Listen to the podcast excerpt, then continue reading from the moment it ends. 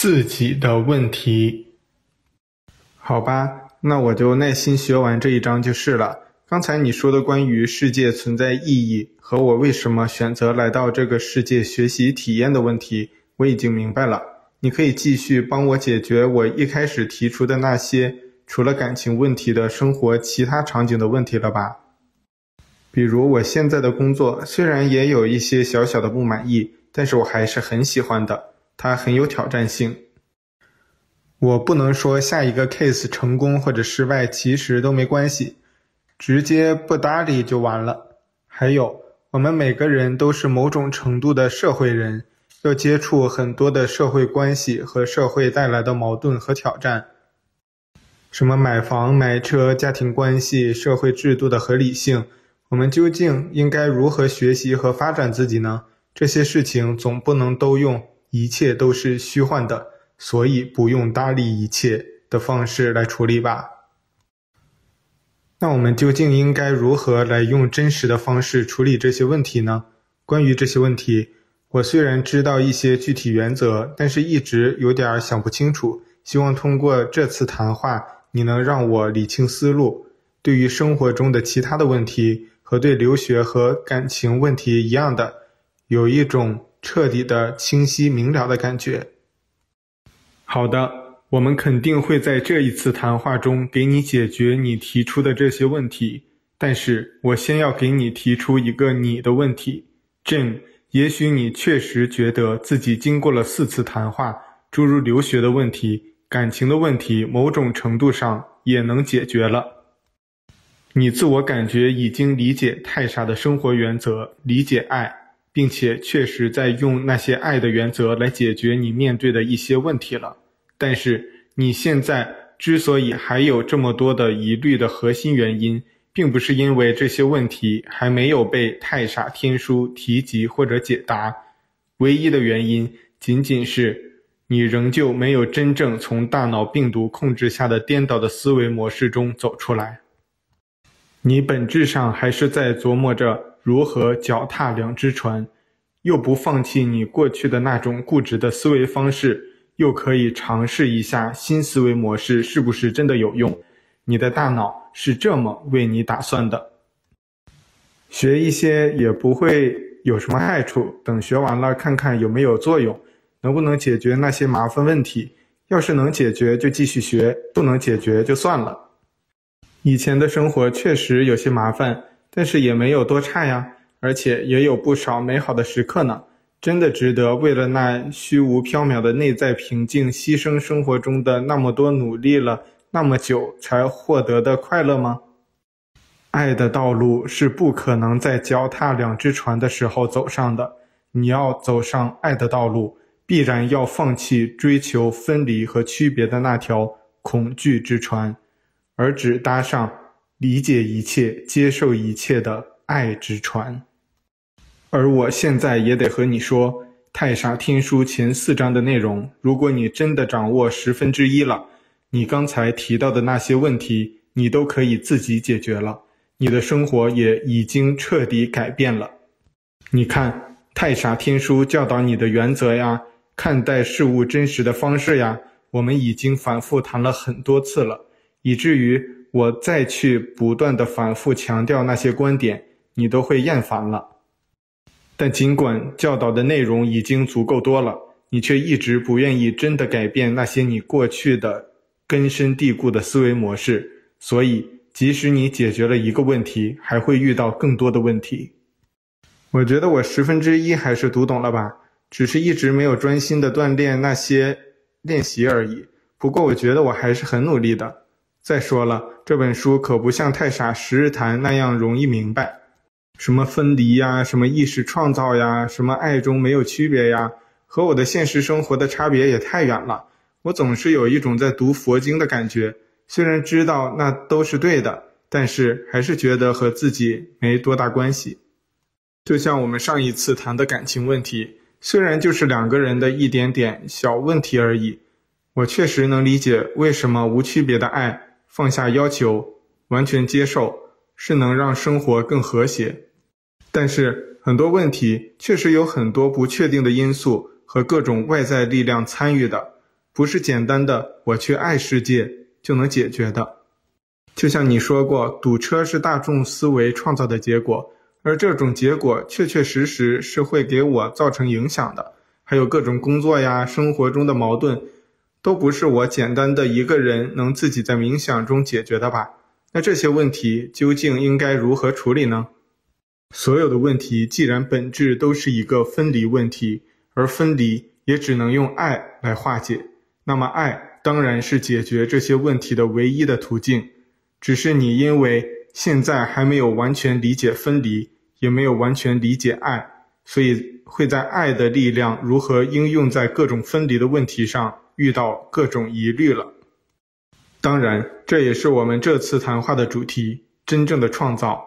但是这是一个很大的主题，不比上一次谈话关于爱的主题小不到哪里去。你看，上一次谈话我们谈了那么久。才仅仅把在个人关系中究竟如何爱才是真正的爱这个小问题谈明白。关于创造的话题，其实也是一样巨大的话题。创造的本质是真实无区别的爱的力量的运用，和区别的爱、爱的误用会给你带来感情生活的矛盾和痛苦一样，爱的误用同样也会扭曲创造的过程。成为你生活几乎所有的领域的痛苦和矛盾的源头，所以，我们这一次谈话也将从扭曲的爱的制造矛盾的过程和真爱的创造的过程，分别来向你展示，思维的力量是如何无所不在地造就着你生活的每一刻。无论是你经历的哪一种快乐或者痛苦，或者你未来走上觉醒道路的每一种奇迹体验。他们都是在爱的力量和规律下完成的。希望当我们完成这一章时，你会能更清晰、更深刻地认识到，你是你生活一切经历的创造者，你是一切奇迹的创造者。没有任何人或者外在的力量能为你制造任何的阻碍，是你自己制造了一切的问题，因此你自己才有解开这些问题的钥匙。这不是比喻，这是和重力相对论一样的客观规律。你要做的是认识它，然后才能运用它。是不是我学会以后，我的所有交易都可以顺利完成？我还可以用它来创造财富，也可以不用经历堵车这种讨厌的事情了，是吗？如果你真的学会了，你可以解决的问题比这多得多，包括那些。你觉得根本不是由你一个人能决定的，你也根本解决不了的问题，类似社会公平、国家制度、世界和平、科技发展、世界危机等等，只要是在宇宙造物之内的所有的问题，都是用一样的力量解决。其实这些问题和你解决感情问题是完全一致的。解决一个客户留学的问题和创造一个宇宙的过程也没有任何区别，只是爱的力量在不同模式下的应用罢了。好吧，既然你都答应我能解决宇宙的所有问题了，那我答应你，这次谈完话之后，我就开始认认真真的做太傻天书的那些练习，大不了当成再跑一个根本看不到头的马拉松就是了。不过你原来说过。掌握创造的力量的时候，就可以有一些超能力了。是不是你也会教我如何拯救世界，或者像《黑客帝国》一样的，用思想的力量从一座大楼跳到另一座大楼？我们在教导如何拯救世界、学习超能力之前，先从 Jim 你的小小的个人世界开始吧。我向你保证，我肯定会教你比什么《黑客帝国》更酷的魔法。跳大楼有什么好的？直接飞过去不就完了吗？但是你要是连自己工作和生活中堵车这种小问题都无法解决，你怎么可能学会飞这样要消耗更多创造能量、运用更多的创造技巧的事情呢？我们在上一次谈话中谈过了爱，爱的力量，如何在爱中理解一切、接受一切。我们也某种程度地解决了你的个人情感关系中的一些小小的疑虑。现在我们扩大一下，看看爱的力量是如何用来解决你生活中大大小小的其他问题的，然后再说关于社会、关于世界、关于宇宙的其他的问题，究竟如何用同样的爱的力量来解决？首先，我们还是要重申，在之前几章已经反复提到的关于创造原则的核心观点。太傻天书一直强调，你是你所有经历的创造者，也是你自己遭遇的所有问题的制造者。而你和这个世界都一直相信，人的经历是受到种种外在因素制约的、随机的而无法控制的。人只是自己经历的某种应对者，所以每个人要获得好的生活，只有不断的解决自己生活中的各种问题。而你和这个世界的这种问题是别人的、外在的这种思维模式，也是太傻天书整本书努力在纠正的。你的根深蒂固的思维模式，这个根本性的问题不解决，你是不可能解决任何其他问题的。所以，即使我们解决了你的情感问题，你还是会遇到生活中其他问题的困扰。这样吧，Jim，我们也别说大道理了，估计你也听得耳朵长茧了。现在除了情感问题，最困扰你的事情是什么呢？不管是什么问题，不管你觉得这个问题。应不应该是由太傻天书来解决？只要是困扰你的，我都来给你再演示一下，为何这个问题还是你自己制造的问题，而这个问题你应该怎么从自己入手来解决。好的，我来举我的工作中最困扰我的一个 case 吧。这件事我真的已经尽力了，没有任何人现在指责我没有做好，所有人都知道我的工作几乎是无可挑剔的。要是你能证明这是我的问题，至少给我指明了解决这个问题的途径，我和我的客户会真心感谢你的。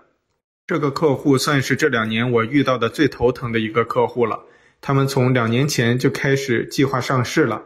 这是一个非常优秀的制造类公司，在行业内也算数一数二，各种财务指标、市场前景都非常不错。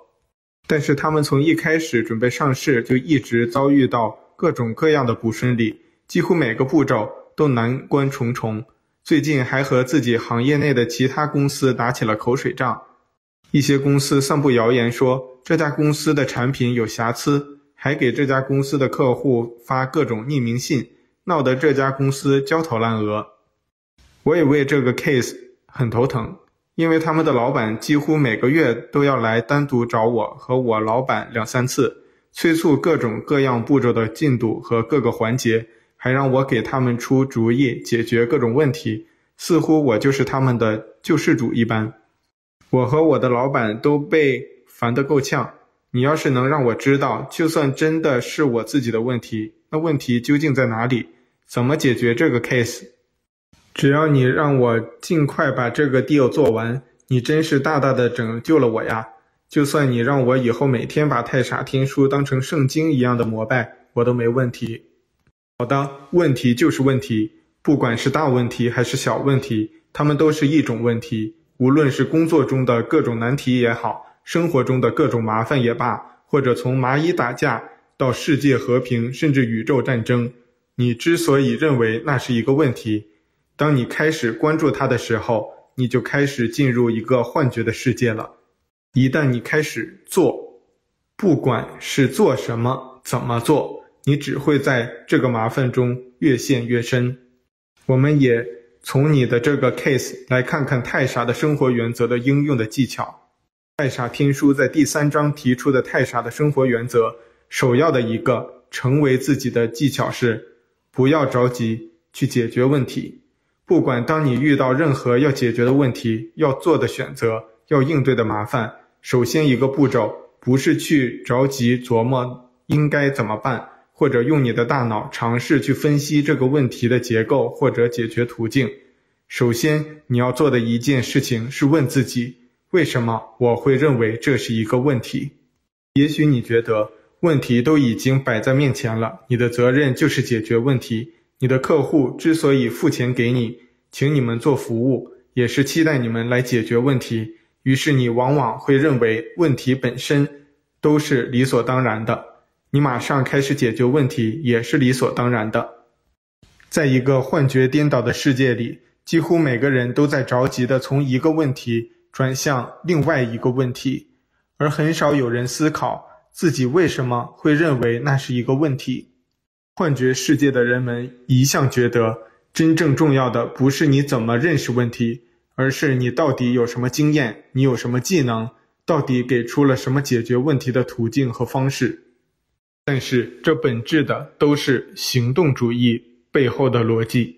行动本身看起来是为了解决问题，但是实质上，几乎所有陷于行动主义的人们，往往是在开始行动的时候，连问题究竟是什么，究竟是自己的问题还是别人的问题，是内在的问题还是外在的问题，这些最核心的都没有弄清楚就开始行动了。最后，他们面对和你一样的情况。解决了一个问题，又出现新的问题。千万不要认为问题是理所当然，并且谁都可以一眼看得明白的。如果真的那样，这个世界早就解放了。我们原来在太傻十日谈中花了整整一本书，其实就是为了弄明白一个问题：留学究竟是什么问题？但是绝大部分申请者却总是觉得留学申请。不就是考试、文书、选校、寄材料吗？但是当他们开始真的做的时候，才发现这个也是问题，那个也是问题。我们在那本书里用了十章才能彻底说明白，其实唯一的问题仅仅是每个申请者自己。他们从一开始就没有弄明白，自己是唯一的问题，不是自己的 GT 成绩的问题，也不是自己 GPA 的问题。而是自己究竟要做什么，自己究竟要成为什么的问题。你现在的工作中遇到的难题，企业上市也好，同行竞争也好，其实和留学那些问题，和你在感情中遇到的那些问题，本质都是一样的。当你开始做，开始进入行动之前，你真的了解问题在哪里吗？还是那个首先要问你自己的问题：为什么我会觉得那是一个问题？对比着留学申请，这个确实比较容易理解一些。无论如何，我是对太傻十日谈了然于心的，尤其是其中关于认识自己、了解自己、走出模仿、找到自己的世界的那套思维方式，我确实觉得很受用。可是，在我做的 case 上却很难去套用。你看，就算我理解，对一个企业的发展而言，上市只是一个小小的选择，就好像留学一样。不一定每个人都适合，但我总不能和我的客户说：“你看，其实你之所以遇到这么多问题，只是因为你不适合上市，放弃算了吧。”我的客户估计直接就气晕了，找其他的投行去了。你看，我的问题还是没有解决呀。我当然不是教你劝客户都不上市了，这并不解决任何问题。就好像太傻留学从来不劝客户不留学。即使是我们的太傻留学的咨询师，一眼就会看出，以这个客户背景情况是肯定拿不到任何申请结果的。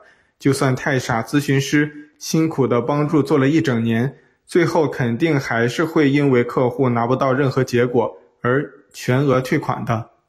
是这样，太傻的咨询师还是会一样的努力帮助他们做完整个申请。你看，连这样的 case，太傻都会认真的对待。我怎么会劝你的客户不上市呢？我说的核心是，当你在问自己“我为什么会认为这是一个问题”的时候，你在探索的是，既然所有的问题都来源于分离和追逐，你的客户真正在追逐什么？是什么分离的幻觉让他进入的这种追逐？他真的会从他的追逐中获得他要的吗？他到底是要什么呢？而你自己呢？你的客户真正在追逐什么？是什么分离的幻觉让你进入的这种追逐？他真的会从他的追逐中获得他要的吗？你到底是要什么呢？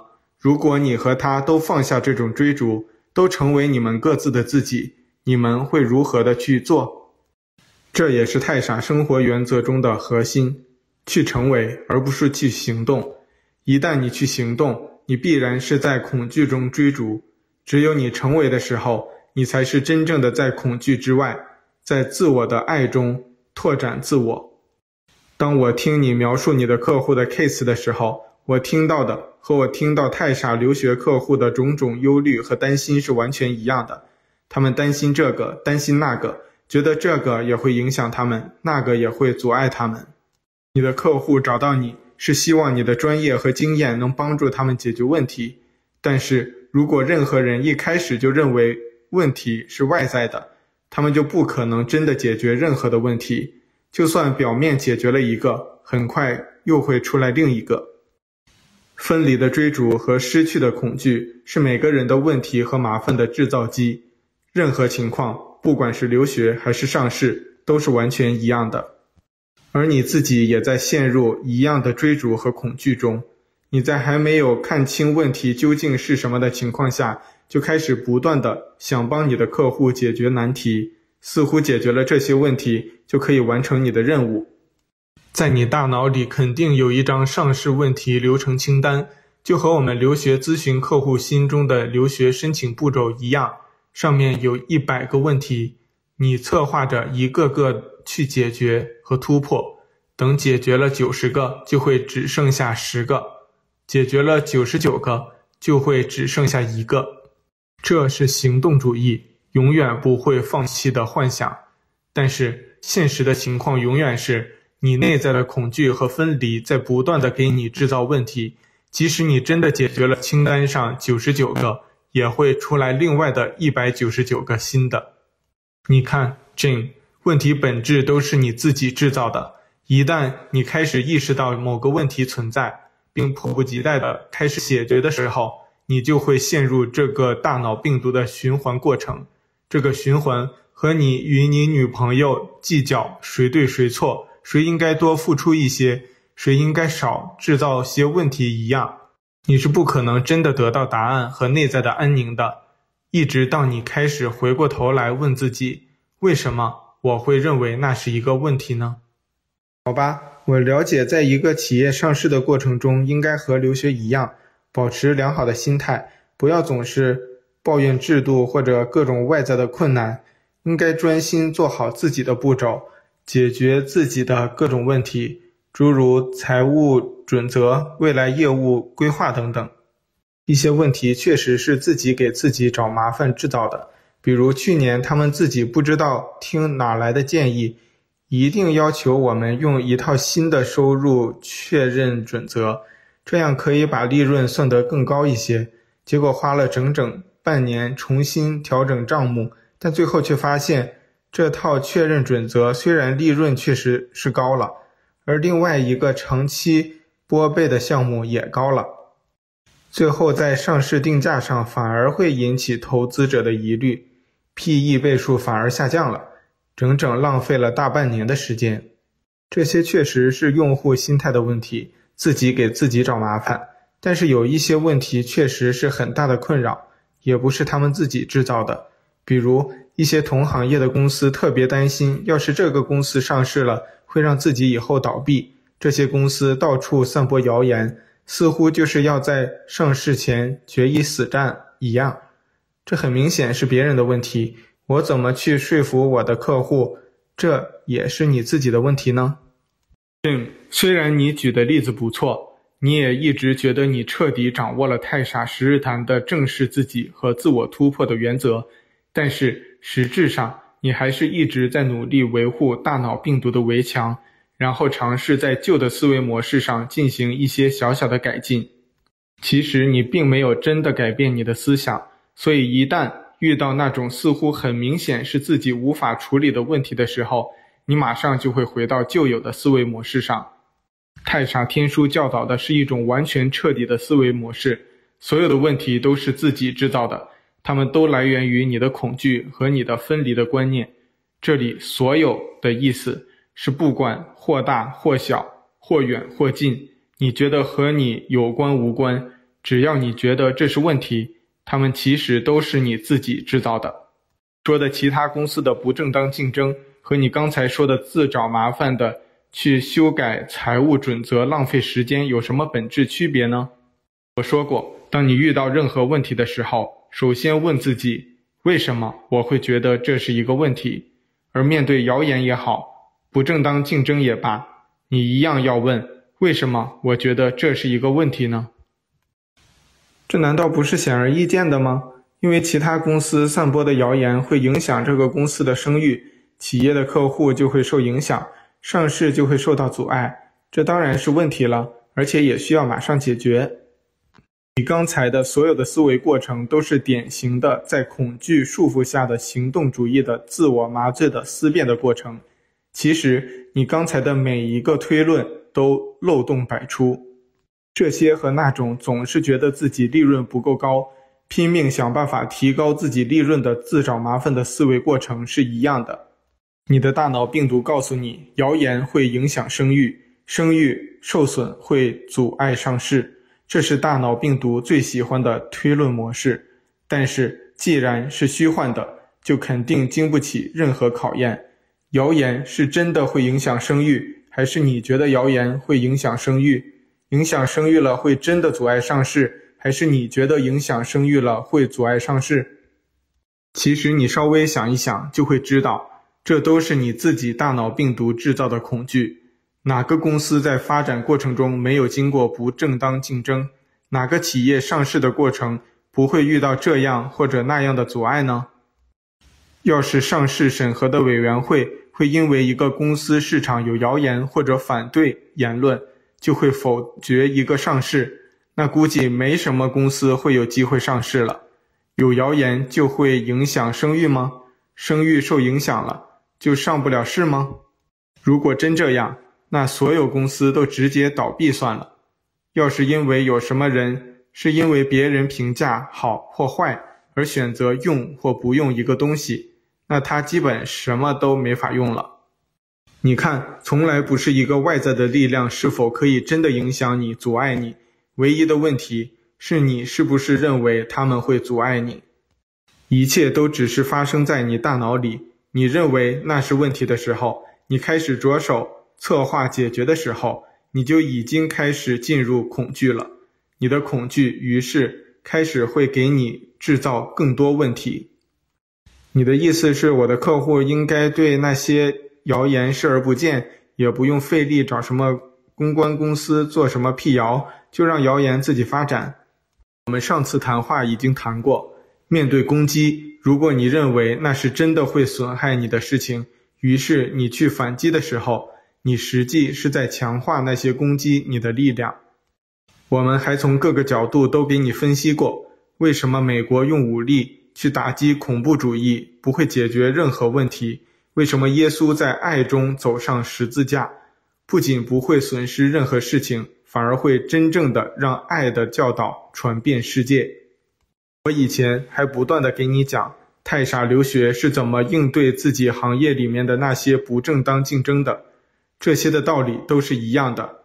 如果你去辟谣，你只是在承认那些谣言是真的会对你产生影响的，于是你会在恐惧中强化那些谣言的力量。同样，要是你的客户也一样相信。外在的力量可能损伤自己这样的行动主义的信念，他于是就可能被损害，但是实质上他是被他自己损伤的。就算不说这种大道理，你去找任何一个公关公司，他们如果真的是为了帮助你，而不是为了赚钱，他们肯定会告诉你，对待谣言的方式就是当那些根本不存在。你越去辟谣。这些事情反而越显得真实。你不搭理那些谣言的时候，散播谣言的人和听众也都会觉得没什么意思，自然就不会继续去追逐那些没有意义的事情了。我用另外一个不是留学、不是上市，而是心理学的简单例子给你讲，你会更清楚。一类心理学的精神病人，他们无法忍耐这个世界的各种噪音，例如，在家里听到窗户外的沙沙的风声，他们觉得这些声音让他们无法睡觉，无法安宁。他们还觉得周围邻居各种几乎听不到的那种噪音都是邻居故意制造的。就算这些人逃离城市到旷野里，他们也会觉得某一只飞过来的虫子是有阴谋的，就是为了来吵闹他的。这些精神病人。认为所有的问题都是别人制造的，是风，是邻居，是虫子，他们都是有阴谋的。就是为了来阻止他自己睡觉的。我还可以给你讲无数个类似的例子，这些例子其实都是一个意思。你真的觉得你自己、你的客户还有那类精神病人有任何的区别吗？真的都是别人的问题，都是别人的阴谋，都是别人来阻碍你的行动吗？你和你的客户难道不是和那个精神病人一样，准备把所有路过的小虫子都当成阴谋来消灭吗？可是你们真的消灭得了吗？我明白你的意思了，你的意思是说，之所以我的这个 case 这么麻烦，其实都是因为我的客户不断地陷入各种各样的要求，也陷入各种各样的恐惧，于是最后的麻烦都是他自己制造的，是这样吗？不要去归咎你的客户，我们其实只是谈你自己，作为一个这个过程中的一员，你和你的客户其实没有任何区别，你一直也把你的客户当成一个要解决的问题。你也不断的从一个问题走到另外一个问题，你从来不去琢磨这些问题其实都是你自己的问题。例如，当你的客户要求调整会计确认准则，准备去找公关公司应对谣言的时候，你其实也是支持的。你也认为那些都是问题，都应该解决。最后，其实你遇到的问题和你的客户一样，都是你自己的问题。不过，也许在你的行业中遇到的客户比较少，一般每年也就正式的做四五个 case，所以不容易看清这些规律吧。太傻留学每年处理几千例的申请，有中国最大的专业咨询师团队，我们可以清晰的看到各种各样的客户是如何陷入各种恐惧和追逐，从而阻碍自己；各种各样的咨询师是如何在各种忧虑中给自己制造麻烦。并导致最后结果的种种差异，在太傻留学的客户里，几乎毫无疑问，最后申请结果最好、客户最满意的，绝对不是那些一开始背景很好或者要求很高的客户，而是一开始就某种程度很清晰地知道自己是什么、自己要什么，太傻咨询师可以给他什么的那种客户。这些客户不会在咨询师做的选校报告上几十遍的犹豫琢磨。生怕错过了什么，耽误自己一生，于是不断更改自己的选校计划。这样的客户也不会对自己的文书究竟写什么、不写什么、是不是哪个标点错了之类的斤斤计较几个月。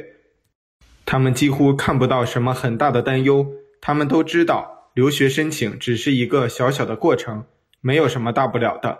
于是他们和自己的客户经理充分配合，专心的。做好自己的每一件事情，这样的客户即使背景比较差，甚至很多 GT 成绩根本不及格的，一样可以拿到自己很满意的学校。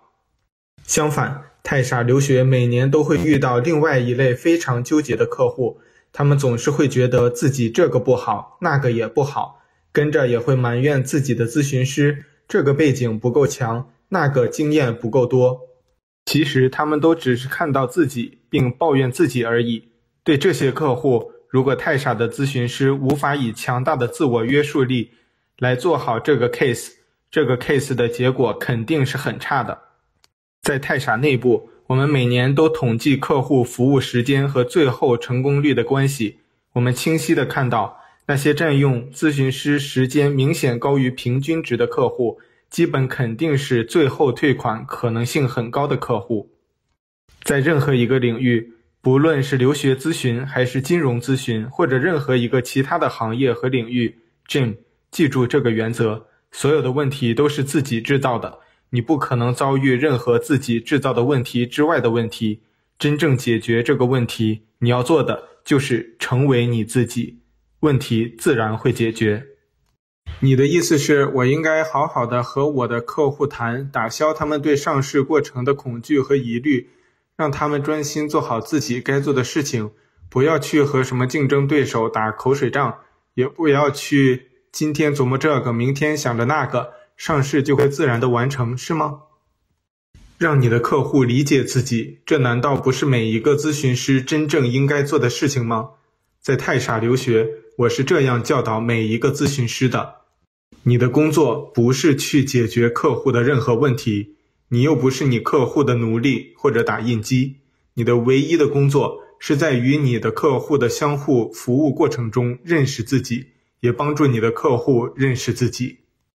当你们每个人都清晰地知道自己是谁，到底要成为什么，你们都会知道要做什么和怎么做。本质上，你们不是在做任何事情，你们只是在成为自己。这就是太傻的生活原则在工作领域的应用。只要你稍微尝试一下，你就会看到这个里面的真实的规律。你要是觉得无法说服你的客户放下忧虑，你还有很多办法。你可以让他们回想一下他们创业的过程，那个过程他们是在每天解决各种各样的矛盾和争端吗？如果他们一开始就是去斗争，去打败这个，击倒那个，他们肯定不会走到今天。他们只会在自己对自己的攻击中自我崩溃，就好像那些散播谣言的机构，最后必然走向自我崩溃一样。任何企业的成功的唯一原因，就是他们心无旁骛地做好自己的事情，做好自己。其他的竞争也好，阻碍也好，自然的会在他们做好自己的时候消失。即使你跳出你自己的行业，这个世界上任何一个企业的倒闭，任何一个人的失败，真的是因为任何外在因素吗？记住，你看到的所有问题都是你自己制造的，你解决问题的所有追逐。都仅仅是进一步制造更多的问题，没有任何成功是在对外在的归咎和斗争中获得的。无论成功还是失败，都是因为他们自己。好吧，我的这个 case 你真的说服我了，确实是自己给自己制造的问题。虽然我做的 case 没有太傻成千上万的客户那么多，规律那么清晰，但是我也做过好几个其他的 case，非常顺利的唯一原因。就是那些企业从来没有觉得这是一个多么大的事情，既然是小事，做不做、怎么做、什么时候做都是随意的。